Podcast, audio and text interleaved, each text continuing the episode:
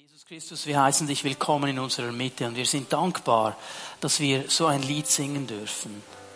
Herr, dass uns bewusst werden darf, dass du uns aus Gnade gerufen hast, dass du uns aus Gnade Raum gemacht hast, vor dir zu stehen als dein Volk und dass wir wie diese Gefäße vor dir sein dürfen, die sich ausstrecken nach dem, was du hineinfüllen möchtest, nach deiner Begegnung, nach deiner Berührung, nach deiner Gnade, nach deiner Kraft. Und Herr, wir stehen vor dir heute Morgen auch mit einem offenen Herzen und mit offenen Ohren, um auf dein Wort zu hören. Danke, dass du zu uns sprichst, wenn wir miteinander über dein Wort nachdenken. Geist Gottes, dass du kommst und uns die Schrift öffnest und in unsere Leben hineinsprichst. Und dass du uns mehr und mehr lernst, diese Gefäße zu sein, die dir dienen, die du brauchen kannst die einen Unterschied machen an den Orten, wo du uns hinstellst. So danke ich dir, Herr, für dein Wort, das uns ermutigen wird, aufbauen wird, herausfordern wird, stärken wird. Und Herr, ich danke dir auch für alle Personen, die uns per Livestream folgen, diesem Gottesdienst zugeschaltet sind. Wir segnen auch sie mit deiner Gegenwart, mit deiner Gnade. Wir beten, dass das Wort hinausgeht, diese Menschen berührt, in Jesu Namen. Amen. Amen. Bitte nehmt eure Plätze ein. Dein Platz in der Gemeinde ist auch heute Morgen das Thema, das uns beschäftigt. Und dieses Lied, das wir am Schluss jetzt gesungen haben, ist so eine Art wie ein Themenlied für diese ganze Botschaft. Nur Gefäße, heiliger Meister, doch gefüllt mit deiner Kraft. Und darum geht es ja bei diesem Thema, dass wir lernen, Gefäße zu sein, die gefüllt sind mit seiner Kraft und dann hingehen können, um anderen Menschen zu dienen. Und ich glaube, es ist wichtig, dass wir auch verstehen, wie entlastend dieser Gedanke ist, dass wir Gefäße sind, die von Jesus gefüllt werden. Dass es nicht an mir und an dir liegt, dass wir jetzt irgendwie aus eigener Kraft irgendetwas leisten müssen, irgendetwas bringen müssen, um den anderen Menschen zu dienen, sondern dass wir einfach zu Jesus gehen dürfen und ihm sagen dürfen, Herr, hier bin ich, ich bin ein Gefäß, ich will verfügbar sein für dich, ich will im Dienst stehen für dich, fülle mich mit dem, was ich brauche, um diesen Dienst zu tun. Und das tut Jesus so gerne. Dieses ganze Thema, dein Platz in der Gemeinde, da geht es auch um Berufung. Ich möchte hier noch einmal erwähnen, der Begriff Berufung im Wort Gottes hat mindestens drei Ebenen, ich möchte einfach, dass wir das verstehen. Darum wiederhole ich und wiederhole ich es immer und immer wieder.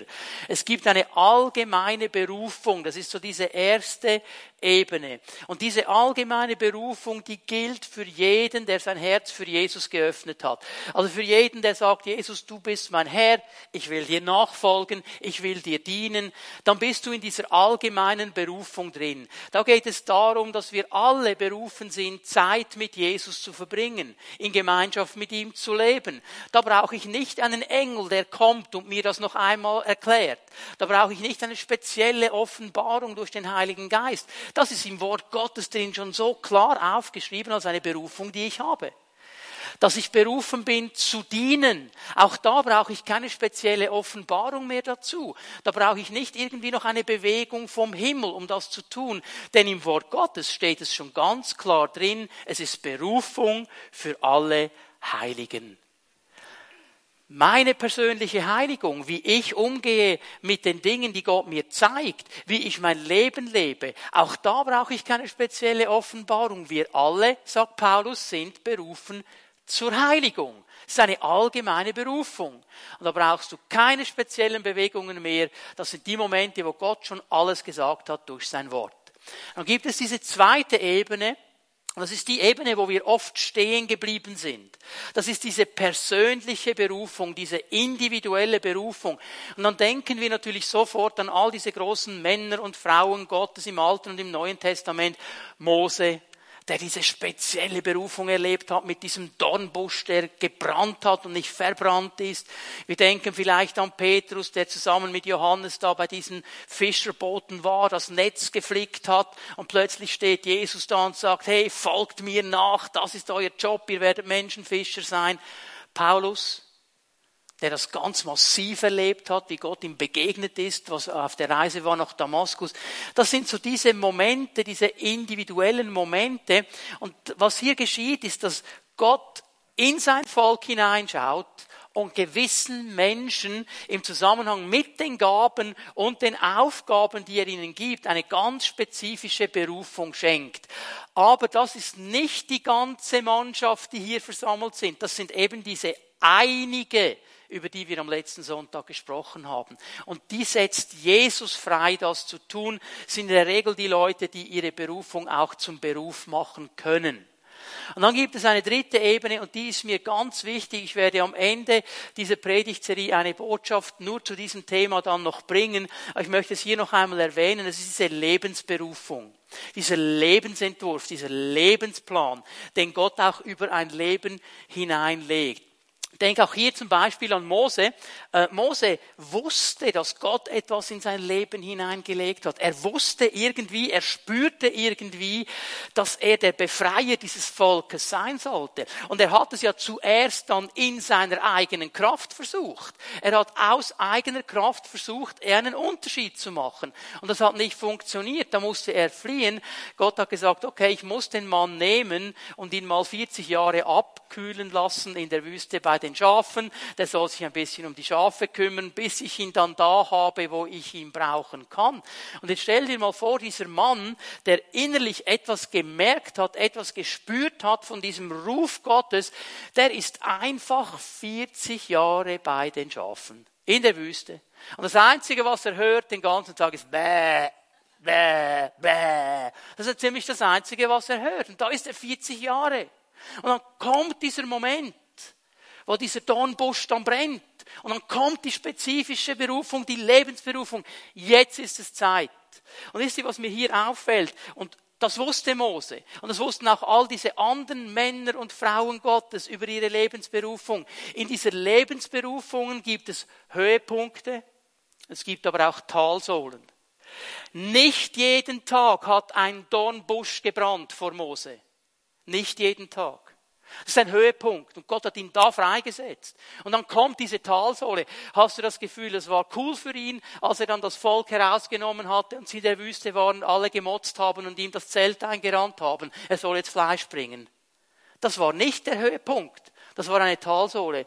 Und mir fällt auf, dass viele, viele Christen heute ihre Lebensberufung nicht verstehen. Weil sie das Gefühl haben, es muss immer der Höhepunkt sein. Und wenn es nicht der Höhepunkt ist, wenn ich den nicht erlebe, stelle ich alles in Frage.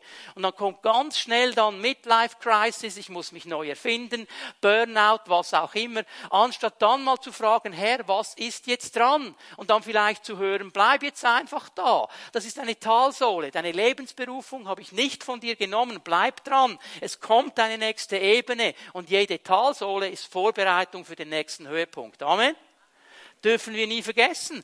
Ich lerne von David. Von ihm heißt es, Apostelgeschichte 13, Vers 36, dass er seiner Generation gedient hat nach dem Willen Gottes. Und da gab es Höhepunkte und Talsohlen. Und als die Zeit fertig war, hat ihn der Herr zu sich gerufen. Wir müssen das neu lernen. Wir geben so schnell auf und haben das Gefühl, oh, das ist jetzt eine Midlife Crisis. Lasst uns einfach treu sein. Gott hat eine Lebensberufung in uns hineingelegt und da wollen wir dranbleiben bis ans Ende. Wir haben über meine Aufgabe als Gemeindeleiter gesprochen. Wir haben über deine Aufgabe als Glied am Leib Jesu gesprochen. Und heute möchte ich anfangen, über die Ausrüstungen zu sprechen, die Gott uns gibt. Ich werde vieles aus diesem Büchlein, Teil unseres Entwicklungspfads nehmen, Diensten der Gemeinde ist der dritte Teil unseres Entwicklungspfades. Also wer sich gern ein bisschen mehr hineinknien möchte in dieses ganze Thema, das wäre das Arbeitsbuch. Das bekommst du aber nicht im Pfimi-Shop. Das bekommst du über deinen Zellenleiter oder über deinen Pastor. Warum? Dieses Büchlein ist gedacht, in einer Zweierschaft durchzustudieren. Das ist nicht für dich alleine gedacht, da du zu Hause dann das Ganze studierst, sondern dass du dich bewusst für die Zeit dieses Büchleins zusammentust mit deinem Mann, mit deiner Frau und dass ihr miteinander das studiert und einmal in der Woche euch trefft und darüber austauscht. Dann macht es Sinn. So dieses Thema, das wir heute beginnen und dann in den nächsten Wochen anschauen, wird hier noch einmal vertieft. Du darfst dich gerne bei deinem Zellenleiter melden, darfst dich gerne bei deinem Zellenpastoren melden, die helfen dir hier weiter. Die Ausrüstung, die Gott uns gibt. Und bevor ich über diese Ausrüstung sprechen kann, möchte ich eine Sache klar machen. 2. Korinther 3, Vers 6. 2. Korinther 3, Vers 6. Wir müssen das verstehen. Das ist eine Zusage Gottes. Er hat uns fähig gemacht, sagt Paulus hier. Er hat uns fähig gemacht als Diener des neuen Bundes. Dieses Wort fähig bedeutet, dass er uns qualifiziert hat. Es bedeutet, dass er ausgerüstet hat, jeden Einzelnen mit genau dem, was er braucht, um die Aufgabe auszuführen, die vor uns liegt. Also Gott schickt uns nicht einfach irgendwo in einen Bereich hinein, sagt, übernimm da eine Verantwortung, ohne uns auszurüsten. Er macht uns fähig. Wir sind nur Gefäße.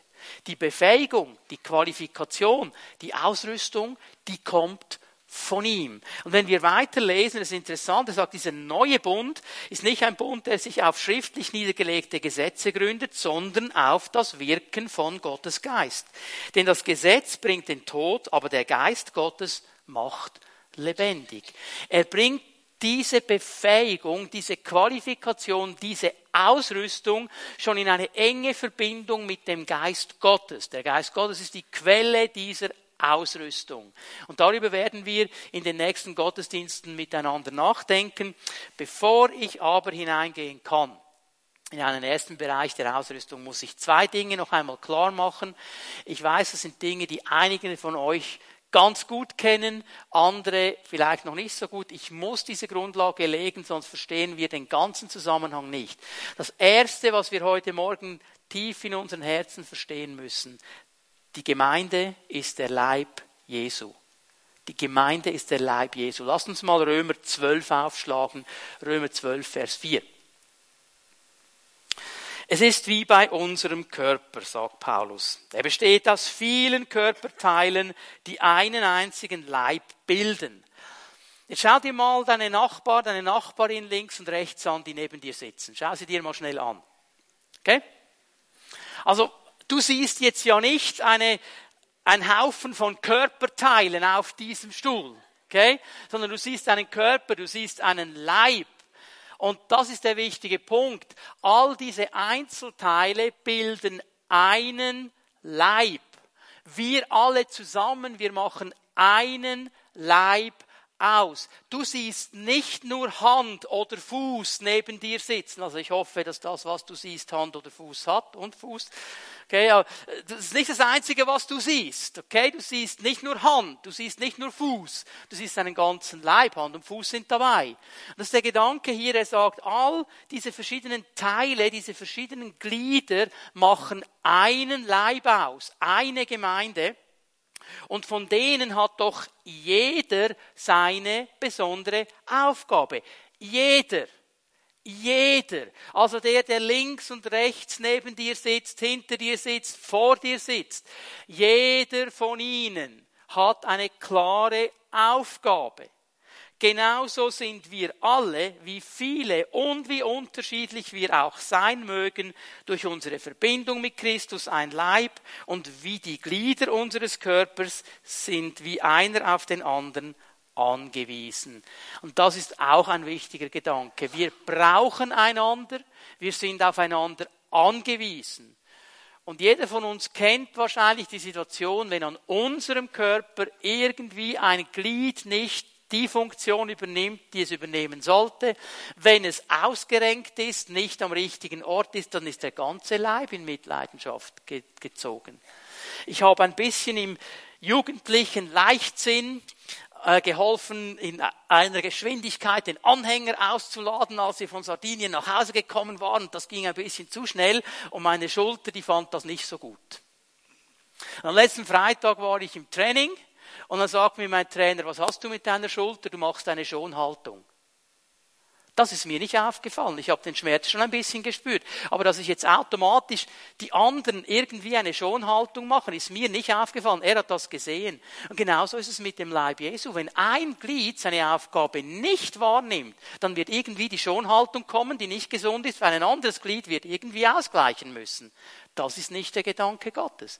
Sein Gedanke, 1. Petrus 4, Vers 10, jeder, jeder, jeder soll den anderen mit der Gabe dienen, die er von Gott bekommen hat.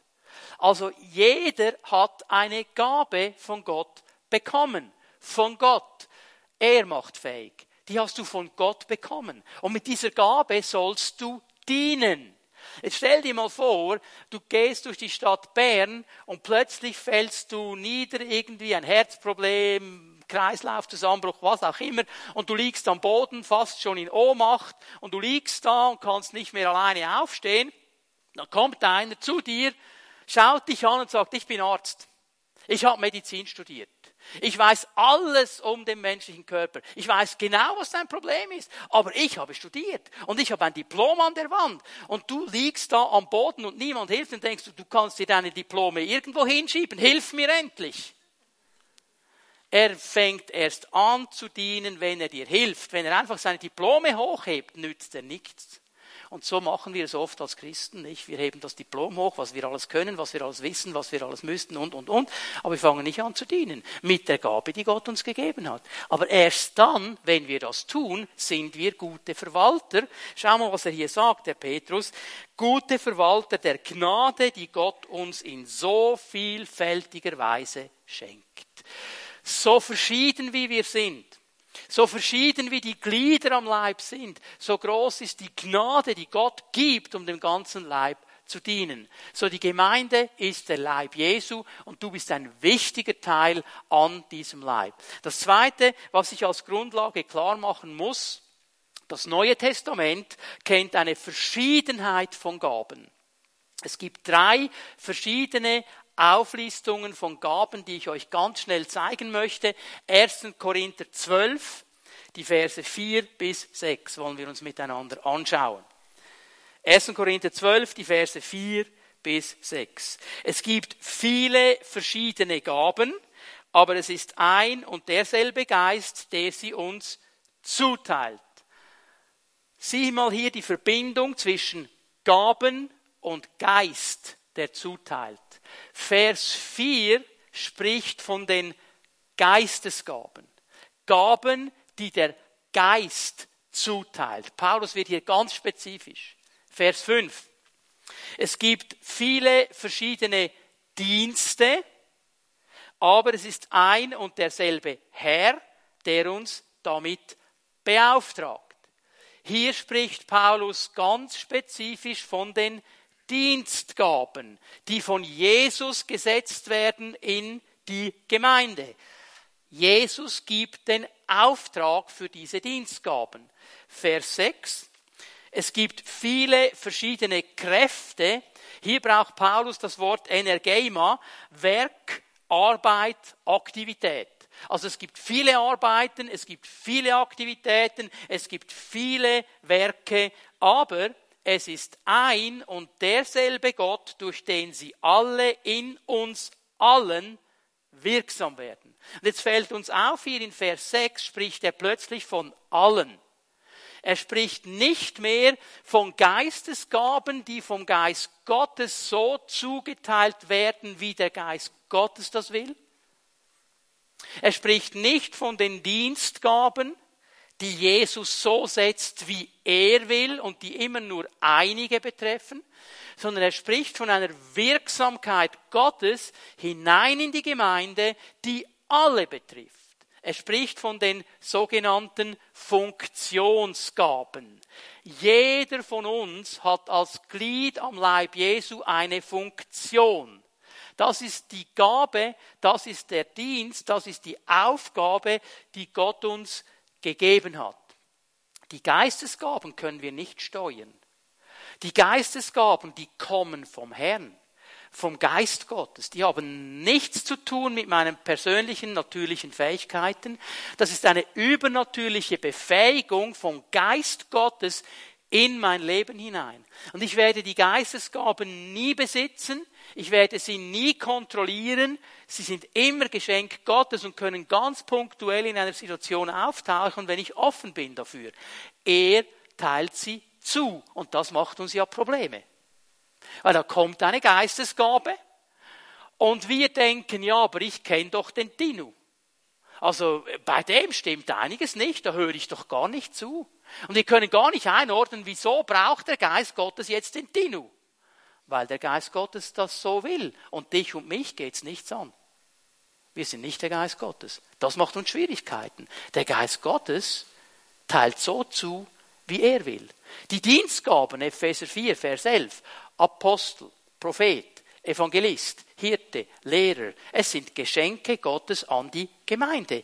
Jesus, der Herr, beauftragt, nicht jeden von uns. Auch das ist Aufgabe Gottes und Berufung Gottes. Das sind die Leute, die ihre Berufung zum Beruf machen können. Und dann gibt es diese Breite in Vers 6. Gott, der in seiner Gnade verschiedenartigste Werke, Arbeiten zeigt, damit wir alle dienen können, die Funktionsgaben.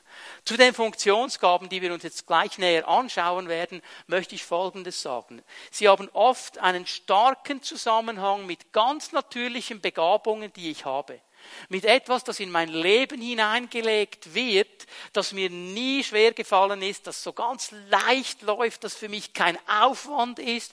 Ist auch spezifisch. Für mich ist es kein Aufwand, für dich ist es vielleicht ganz schwierig. Aber es ist etwas, das einfach so fließt, weil es etwas Natürliches ist, das Gott in uns geschaffen hat. Und das ist oft schon in der Schule so. Es gibt so gewisse Leute, die sind einfach, soll ich jetzt sagen, von Natur aus oder von Schöpfung aus Ermutiger. In jeder Situation, die haben immer ein ermutigendes Wort. Alle anderen drehen im roten Bereich. Sie haben ein ermutigendes Wort. Ich erinnere mich an ein Mädchen in unserer Klasse, vierte, fünfte Klasse, die konnte einfach trösten. Die konnte einfach trösten. Egal was geschah, die war da, die hat getröstet, du musst es ihr gar nicht sagen. Das war einfach so wie in sie hineingelegt. Und diese Funktionsgaben ist das, was Gott schöpfungsmäßig schon in dich und mich hineingelegt hat. Wenn wir das jetzt aber ihm geben, und ihm unterordnen, dann kann es viel breiter sich entwickeln, als wenn wir es nur selber brauchen würden. Das ist der große Punkt. Und diese Funktionsgaben, ich denke immer so, sie führen ein bisschen ein Schattendasein. Alle reden über die Geistesgaben. Alle reden über die Dienstgaben. Über die Funktionsgaben, die aber jeden am Leib Jesu angehen, reden wir viel zu wenig. Und das sind nämlich die ganz wichtigen im täglichen Geschäft geschehen die vor allem. Geistesgaben gibt es nur neun.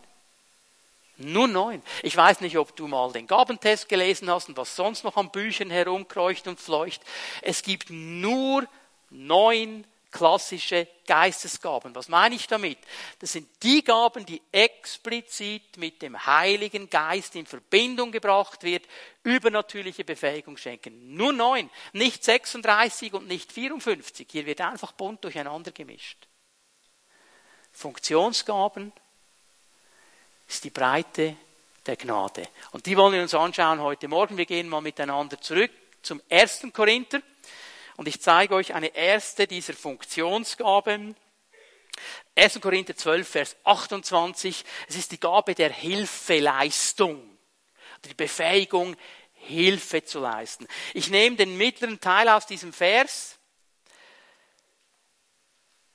Die, die imstande sind, praktische Hilfe zu leisten. Mitten in dieser Aufzählung, Paulus spricht von Aposteln, er spricht von Propheten, er spricht von Hirten und Lehrern, er spricht von Geistesgaben. Und mittendrin kommt diese Aussage, praktische Hilfe zu leisten. Und das ist eine ganz, ganz wichtige Funktionsgabe. Dieser Begriff, den Paulus hier braucht, kommt im Neuen Testament nur einmal vor an dieser Stelle. Nur einmal. Es ist ein zusammengesetztes Wort. Ich erkläre euch das Wort schnell, damit wir verstehen, um was es geht. Es ist das Wort Antilempsis.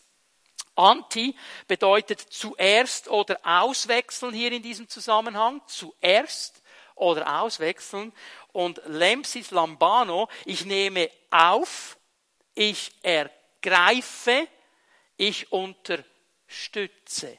Wenn wir das Wort zusammennehmen, beschreibt es Folgendes. Eine Person, die für eine andere eingreift, etwas aufnimmt, um ihr zu helfen und sie macht das zuerst.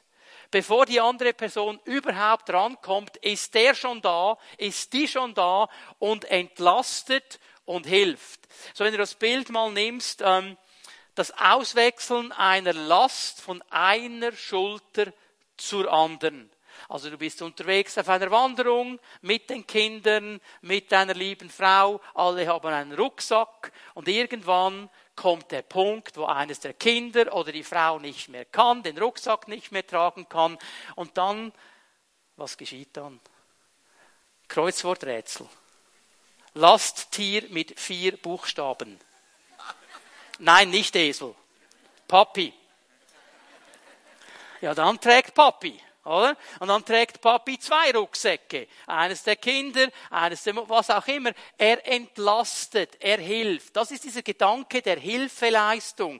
Da wird eine Last abgenommen, da wird einem anderen geholfen und die Person, die die Last abgeben kann, die wird entlastet und kann ihre Aufgaben besser wahrnehmen.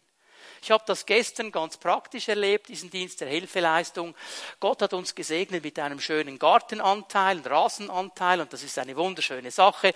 Kannst du dich hinlegen im Sommer im Schatten und so wunderbar genießen wir. Zweimal im Jahr ist es ein Riesenstress. Im Frühling und im Herbst. Dann müssen nämlich die Sträucher geschnitten werden und, und alles vorbereitet werden und so weiter. Und gestern war der Termin. Und ich war so froh, dass zwei Brüder gekommen sind und mich entlastet haben und mir Hilfeleistung gegeben haben. Das waren absolute Profis, die standen da, neun Uhr haben wir losgelassen miteinander und in dreieinhalb Stunden war der Garten winterfest.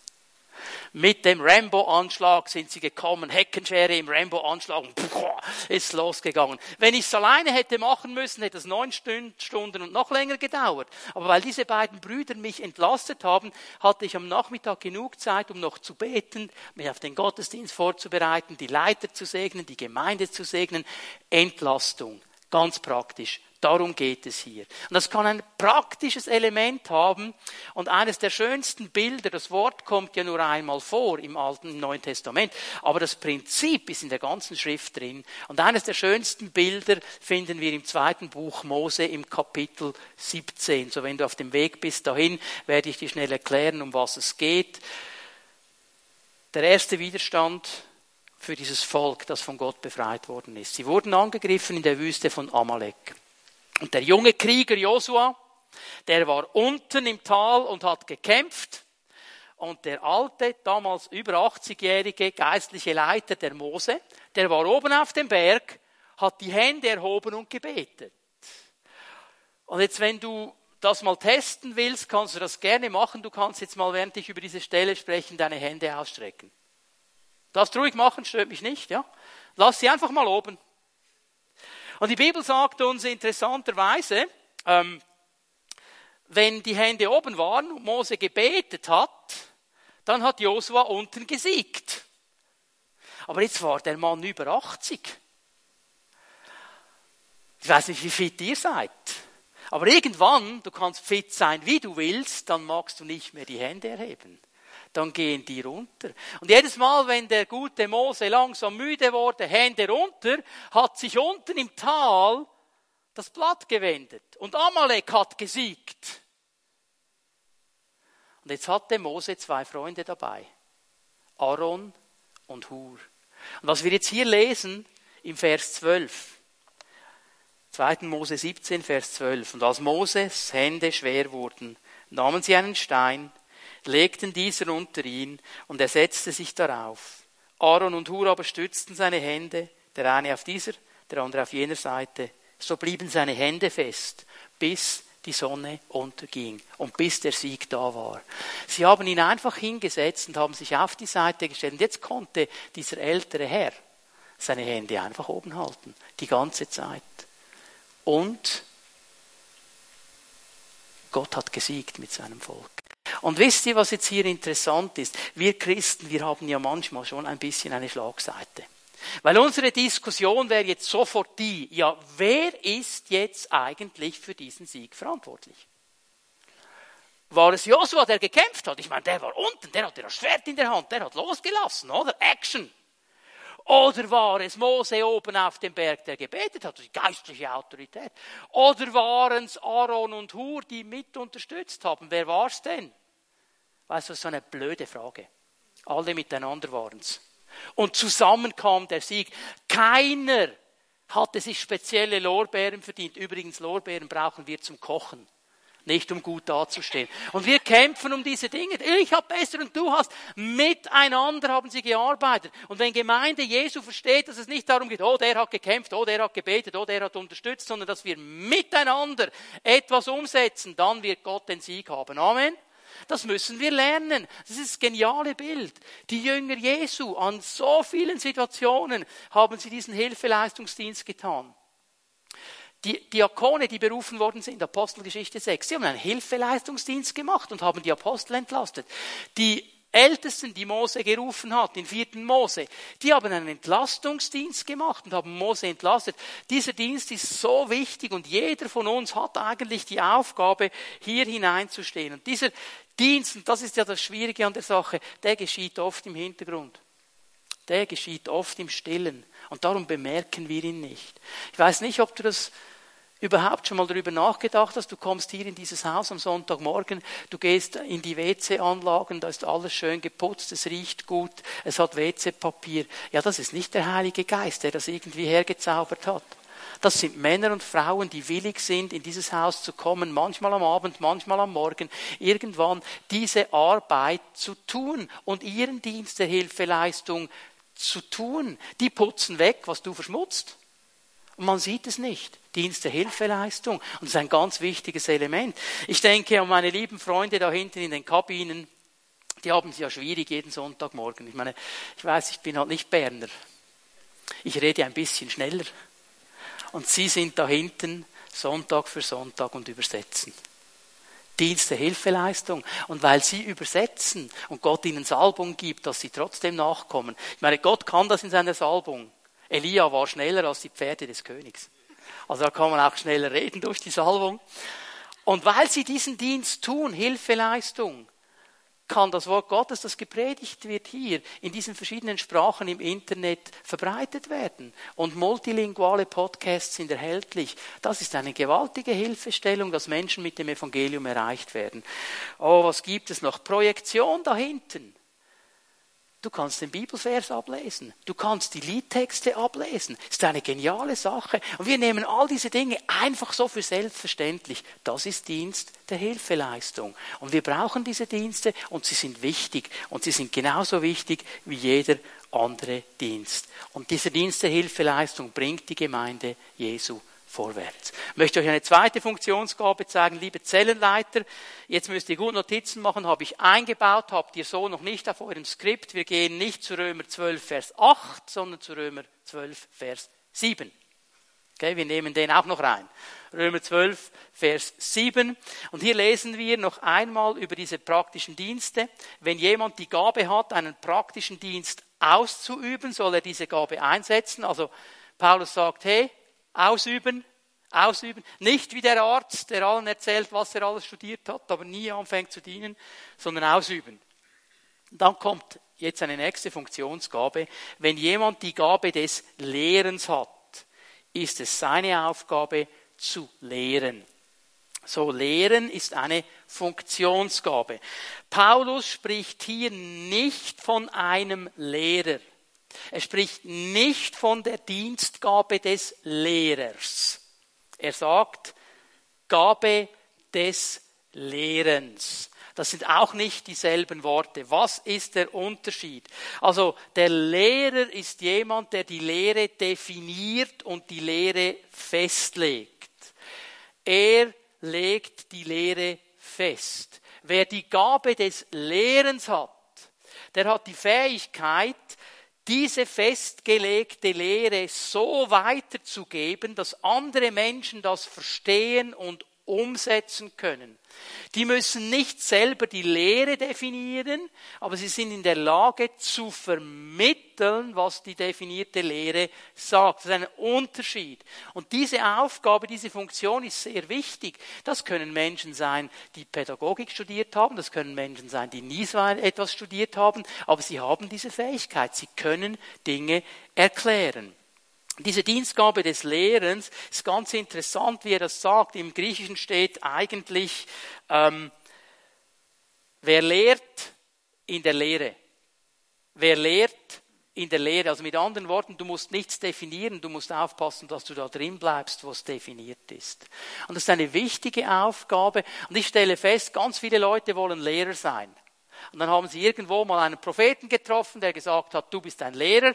Und dann bekomme ich dann ein E-Mail oder einen Anruf. Also der Prophet hat gesagt, ich bin ein Lehrer, jetzt habe ich eine Woche lang studiert, kann ich am nächsten Sonntag predigen.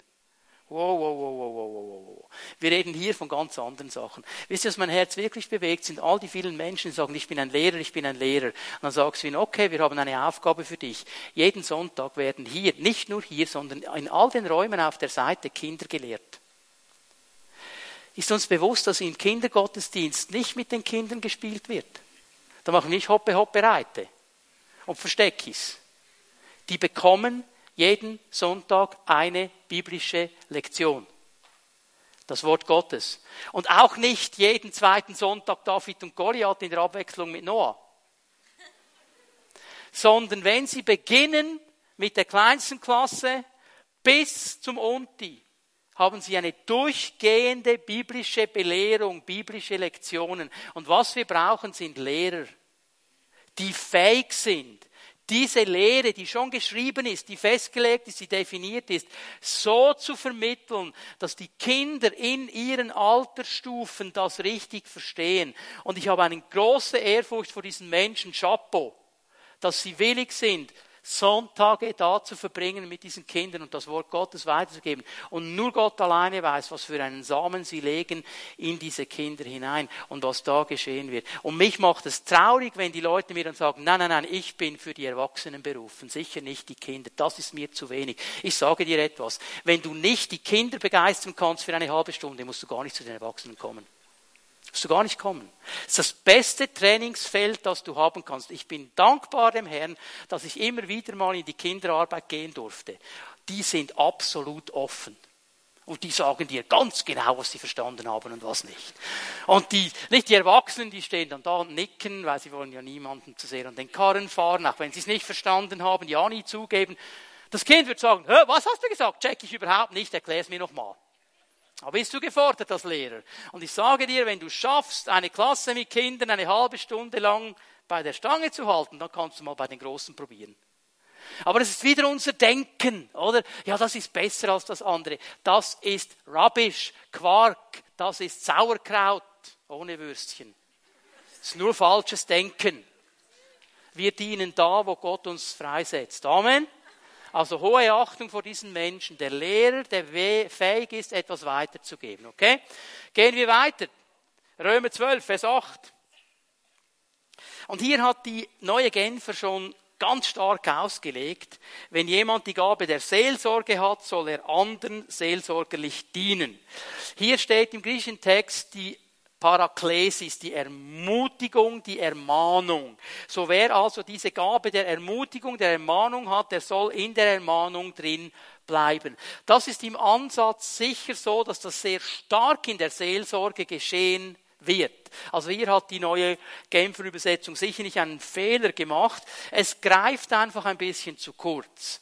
Paraklesis bedeutet Ermutigung, es bedeutet Trost geben, es bedeutet Zuspruch geben, aber auch Ermahnung geben in eine Situation hinein. So ist diese ganze Breite.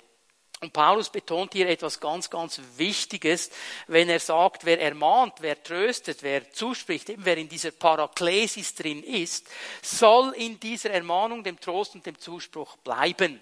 Also er gibt zu all diesen Funktionsgaben immer noch so eine Guideline dazu, so eine Regel dazu. Und mit dieser Regel hier, dann will er eigentlich zwei Dinge bezwecken. Einmal appelliert er an die Treue. Wenn du da drin bist, dann bleib da drin und bleib so lange da drin, bis er dir sagt, dass es weitergeht.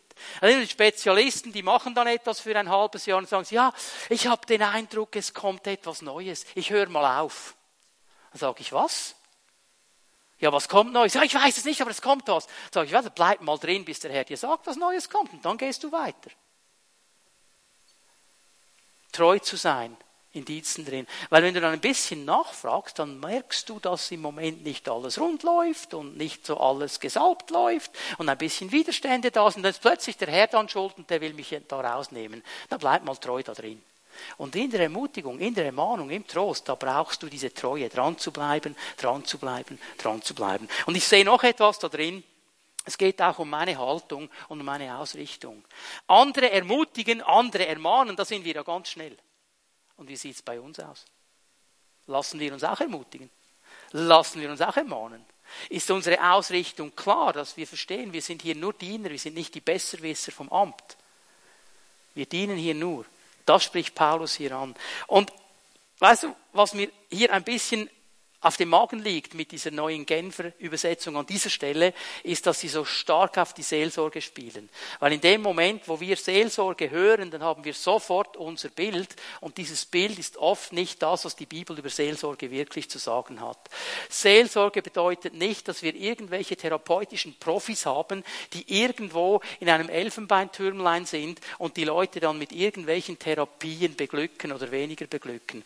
Die braucht es auch in wenigen Situationen. Aber das meiste, was an Seelsorge, wie die Bibel es kennt, geht, das geht in der Jüngerschaft. Es geht in der Beziehung, wo wir miteinander unterwegs sind. Da brauchst du keinen Couch, da brauchst du keinen ausgebildeten Therapeuten, da brauchst du einen Bruder, eine Schwester, die geerdet mit beiden Beinen auf dem Boden steht und ab und zu mal sagt, geht's noch? Oder? Es braucht Therapeuten. Ich bin nicht gegen Therapeuten. Aber ich stelle fest, das ist meine Erfahrung in 26 Jahren vollzeitlichen Dienst.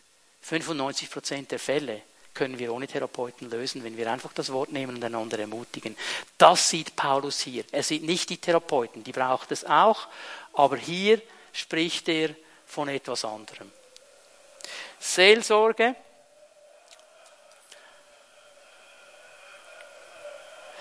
Könnt ihr dem Bruder dienen? Dankeschön.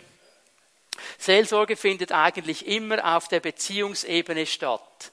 Es bedeutet, ich sorge mich um deine Seele.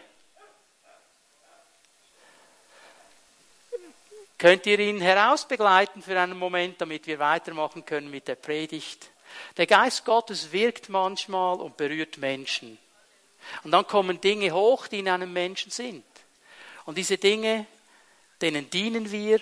Aber jetzt im Moment ist es dran, das Wort Gottes zu predigen. Und darum bitte ich die Leute, die Ordner und die Pastoren, diesen Mann herauszubegleiten und ihm zu dienen, damit wir alle uns auf das Wort Gottes konzentrieren können. Ist das gut so?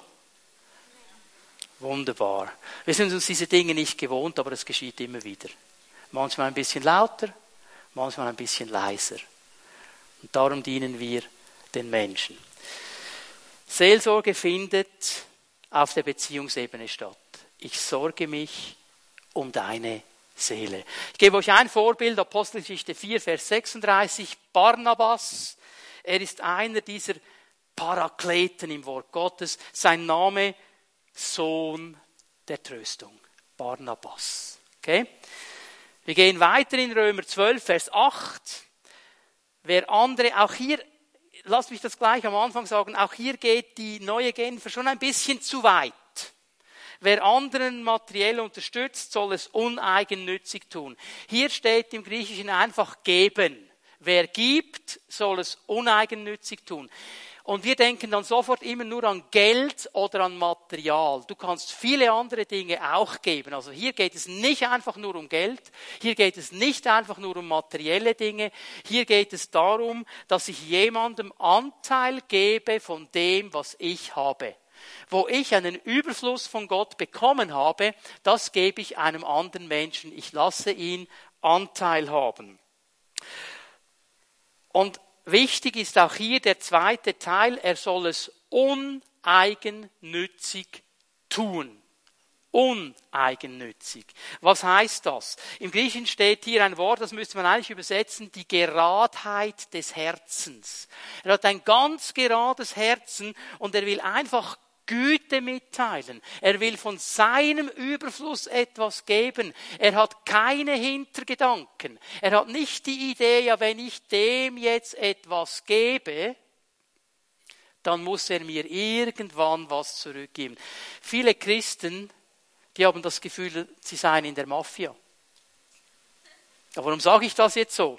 Weil bei der Mafia läuft so, nicht? Du kommst dann zum Padrino, zum Paten, und dann küsst du seine Hand und du sagst ihm, was das Anliegen ist. Und dann sagt er dir, die Familie wird sich darum kümmern, aber du schuldest der Familie einen Gefallen. Irgendwann braucht die Familie dich. Und dann hast du diesen Widerhaken drin. Und etwas ist nicht mehr gut. Viele Christen sind gute Mafiosos. Ja.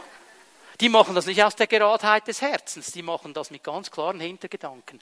Und Paulus sagt, darum geht es nicht. Es geht darum, dass du aus deinem Überfluss, geführt vom Heiligen Geist, anderen Menschen dienst. Und du tust das nicht, um etwas zurückzubekommen. Du tust das nicht, um gut dazustehen. Du tust es, weil der Herr dir den Auftrag gibt und weil du in deinem Herzen diese Funktionsgabe wahrnimmst. Auch hier haben wir im Wort Gottes sehr, sehr viele Vorbilder. Maria in Johannes 12, wie sie dieses Nardenöl über Jesus ausgegossen hat und gegeben hat. Judas ist ja durchgedreht, der Kassier. Der hat schon überlegt, boah, mit dem Geld könnte man ja. Und sie hat einfach gegeben, ohne einen Hintergedanken. Josef von Arimathea, Matthäus 27. Er hat sein Grab, das Grab eines reichen Mannes, Jesus gegeben hat ihn Anteil nehmen lassen. Oder Barnabas, den wir schon gesehen haben hier, der Sohn der Tröstung. Er hat alles verkauft, was er hatte, um den anderen zu dienen. Nicht, weil er musste, sondern weil er gespürt hat, das ist dran.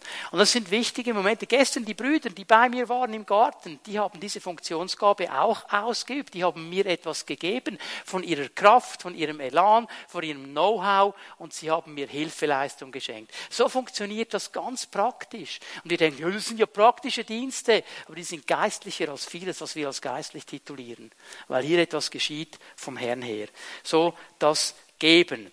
Römer 12, Vers 8, noch eine letzte Sache, die Barmherzigkeit.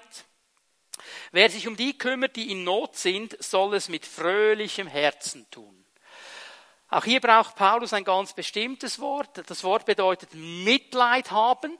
Und nicht einfach nur Mitleid haben, sondern jemandem dieses Mitleid auch beweisen aktiv werden. Nicht nur einfach sehen und denken, ach, das ist, tut mir jetzt aber leid. Das ist aber eine schlimme Situation. Sondern da hineingehen und sagen, ich will etwas umsetzen, ich will etwas verändern, ich will ganz praktisch helfen. Es ist ein ganz praktischer Dienst, diese innere Anteilnahme, wo dir die Dinge nicht einfach egal sind. Und es gibt Menschen, die sind hier ganz, ganz stark. Die können nicht einfach vorbeigehen. Und manchmal ist es ganz schwierig, mit diesen Leuten dann in Indien zu sein. Zum Beispiel, die drehen durch, wenn sie die Leute sehen und die möchten am liebsten überall Geld verteilen. Nur in Indien nützt das nicht viel. Du musst ihnen anders helfen. Aber diese Leute, die leiden, weil sie all diese Not sehen. Und es ist ein ganz breites Feld hier, diese Funktionsgabe der Barmherzigkeit. Ich denke an Besuchsdienste, wo wir von den Zellen aus Menschen besuchen, die alleine sind, die allein zu Hause sind, die eine Not haben. Wir gehen einfach hin und helfen ihnen. Unser Nachbar, das Dorforiginal, da kommen immer wieder Leute von der Hauszelle oder von der Gemeinde, die besuchen ihn. Der ist über 80 Jahre alt, wohnt allein in diesem Haus und Leute gehen hin und besuchen ihn. Und das tut ihm jedes Mal so gut. Das ist Barmherzigkeit, dass er nicht alleine sein muss. Hilfstransporte in den Osten, überall hin. Die Kleidersammlung, die wir hier haben, diesen Menschen Kleidern zu geben, die wenig Kleider haben, das ist diese Barmherzigkeit. Oder auch die Betreuung von kranken Menschen über eine längere Zeit. Das ist eine ganz, ganz schwierige Aufgabe. Und es braucht diese innere Barmherzigkeit, dieses innere Bewegtsein. Also ich denke, an die Therapierung von Menschen, die an eine Sucht gebunden sind oder von einer Sucht gebunden sind. Schau mal Leute, ich weigere mich, eine Sucht Krankheit zu nennen. Eine Sucht ist keine Krankheit. Wir sind heute in unserer Gesellschaft da, dass wir es Krankheit nennen. Es kommt niemand süchtig auf die Welt. Und es wird auch nicht jemand einfach so süchtig. Das ist ein Prozess. Ich mache mich nicht lustig über Menschen, die mit einer Sucht kämpfen. Es ist eine ganz, ganz schwierige Situation. Aber es hat zu tun mit einer Belastung. Es hat zu tun mit einem Gebundensein. Sie sind gebunden vom Feind. Und wir können diesen Menschen dienen, wenn wir ihnen mit Barmherzigkeit begegnen und ihnen den Herrn bringen. Denn nur wenn der Sohn frei macht, der ist echt frei. Amen. Und das ist der Punkt. Und warum brauchen wir diese Barmherzigkeit? Damit wir auf diese Menschen zugehen. Ich habe eine große Achtung vor Teen Challenge und vielen anderen Organisationen, die suchtkranken Menschen dienen. Das ist eine riesige Aufgabe. Und weißt du, warum Paulus hier sagt, wenn du äh, mal hineinschaust, auch hier ja ein, ein, eine Rahmenbedingung, sie sollen das tun mit einem fröhlichen Herzen. Mit einem fröhlichen Herzen. Mit Heiterkeit, mit Fröhlichkeit, mit Freundlichkeit. Was bedeutet das? Einmal bedeutet es, dass wir die Freundlichkeit Gottes zu den Menschen bringen. Wir gehen zu ihnen und dienen ihnen und sagen, Gott ist freundlich dir gegenüber und ich bin ein Bild dieser Freundlichkeit. In mir bekommt die Freundlichkeit Gottes Hände und Füße und ich komme zu dir. Es bedeutet aber auch, und das ist das Schwierige an diesem Dienst, und wer in, ich meine, wer im Krankheitswesen arbeitet, der kennt das noch viel besser. Ich kenne es ja nur vom Hören sagen, weil mir diese Brüder und Schwestern das manchmal erzählen, wie schnell man frustriert werden kann in diesem Dienst und enttäuscht werden kann. Wenn du alles hineingelegt hast und alles gegeben hast und die Person läuft davon, dreht sich um, will nicht mehr weitermachen. Oder du begleitest jemanden, der in einer Sucht gebunden ist, du begleitest ihn in die Freiheit und er geht vorwärts und es wird besser und besser und irgendwann kommt wieder ein Absturz und das ist so frustrierend. Das kann dich so kaputt machen. Und darum brauchen diese Menschen ein Herz, das gefüllt ist mit der Fröhlichkeit und mit der Freude Gottes. Sonst können sie da nicht durchgehen. Das ist das, was Paulus hier meint. Du musst immer wieder darauf achten, dass du selber aufgefüllt bist mit der Freude Gottes. Warum ist wohl Burnout-Risiko bei diesen Berufen in diesen Bereichen so groß? Genau aus diesem Grund weil es so viele Rückschläge gibt. Und der Herr kommt immer wieder und er schenkt uns diese Freude. Ich möchte euch eine letzte Bibelstelle geben, Matthäus 9, Vers 36. Als er Jesus die Scharen von Menschen sah, ergriff ihn tiefes Mitgefühl. Denn sie waren erschöpft und hilflos wie Schafe, die keinen Hirten haben. Hier schreibt Matthäus wörtlich, dass es Jesus die Eingeweide umgedreht hat, als er diese Menschen sah. Er hat diesen Schmerz gespürt für diese Menschen. Und er schaut sie an und sagt, sie sind wie Schafe, erschöpft und hilflos. Im Griechischen steht eigentlich, sie sind gehäutet. Man hat ihnen das Fell abgezogen, die Haut abgezogen. Kannst du dir vorstellen, wie das wäre, wenn du keine Haut hättest, keinen Schutz hättest? Jeder, der dich berührt, Weißt du, wie mühsam? Und so sind sie niedergedrückt, verschmachtet, kaputt. Und jetzt sagt Jesus etwas Interessantes im Vers 37. Die Ernte ist groß, doch es sind nur wenige Arbeiter da. Hast du gesehen, was er hier sagt? Er sagt nicht, es sind wenige Hirten da. Obwohl er sagt, es fehlt ihnen den Hirten, sie haben keine Beziehung zu Gott. Aber was es jetzt braucht, sind nicht viele kleine Hirten, es braucht Arbeiter. Es braucht Arbeiter. Es braucht Menschen, die hingehen und ihnen in Barmherzigkeit dienen. Und dann gibt er ihnen eine interessante Anweisung. Bittet deshalb den Herrn der Ernte, dass er Arbeiter auf sein Erntefeld schickt. Und das ist jetzt also sehr lieb übersetzt. Wisst ihr, was da im Griechischen steht? Bittet den Herrn der Ernte, dass er Arbeiter in seine Ernte hinaus wirft. Ekbalo. Das Wort, das gebraucht wird, wenn Dämonen ausgetrieben werden. Wisst ihr, was die beste Übersetzung ist? Einen Tritt in den Hintern. Wirf sie hinaus. Gib ihnen einen Tritt her, dass sie endlich den Job wahrnehmen. Viele von uns brauchen einen gesalbten Fußtritt in den Allerwertesten von Jesus. Dass wir anfangen, in diesen Funktionsgaben zu dienen und den Menschen zu dienen. Dass wir das, was er uns geschenkt hat, wo er uns befähigt hat, dass wir es anfangen umzusetzen. Dafür wollen wir beten heute Morgen. Ich meine, wenn Jesus uns einen gesalbten Fußtritt geht, dann wissen wir ja, es tut nicht so weh. bringt uns einfach in die richtige Richtung. Jesus ist ja anständig und nett mit uns. Aber manchmal braucht es ein bisschen dieses Anschieben von ihm. Möchte kurz zusammenfassen. Jeder von uns ist berufen, mit der Funktion zu dienen, die Gott ihm gegeben hat. Das ist eine Berufung, allgemeine Berufung, jeder von uns. Jeder von uns hat mindestens eine Funktionsgabe. Wieso wir die nicht entdecken? Weil es unsere Stärken sind. Weil es uns so leicht fällt, dass wir gar nicht darüber nachdenken, dass das eine Gabe sein könnte. Es fällt uns so leicht. Es gibt Spezialisten, die haben kein Problem, wenn sie Zahlen sehen. Dann sind sie in ihrem Element. Das fällt denen gar nicht auf, dass sie stark sind mit Zahlen. Ich bekomme immer eine Krise, wenn ich Zahlen sehe. Das ist überhaupt nicht meine Welt. Und das fällt dann oft gar nicht auf, weil es eine Stärke ist.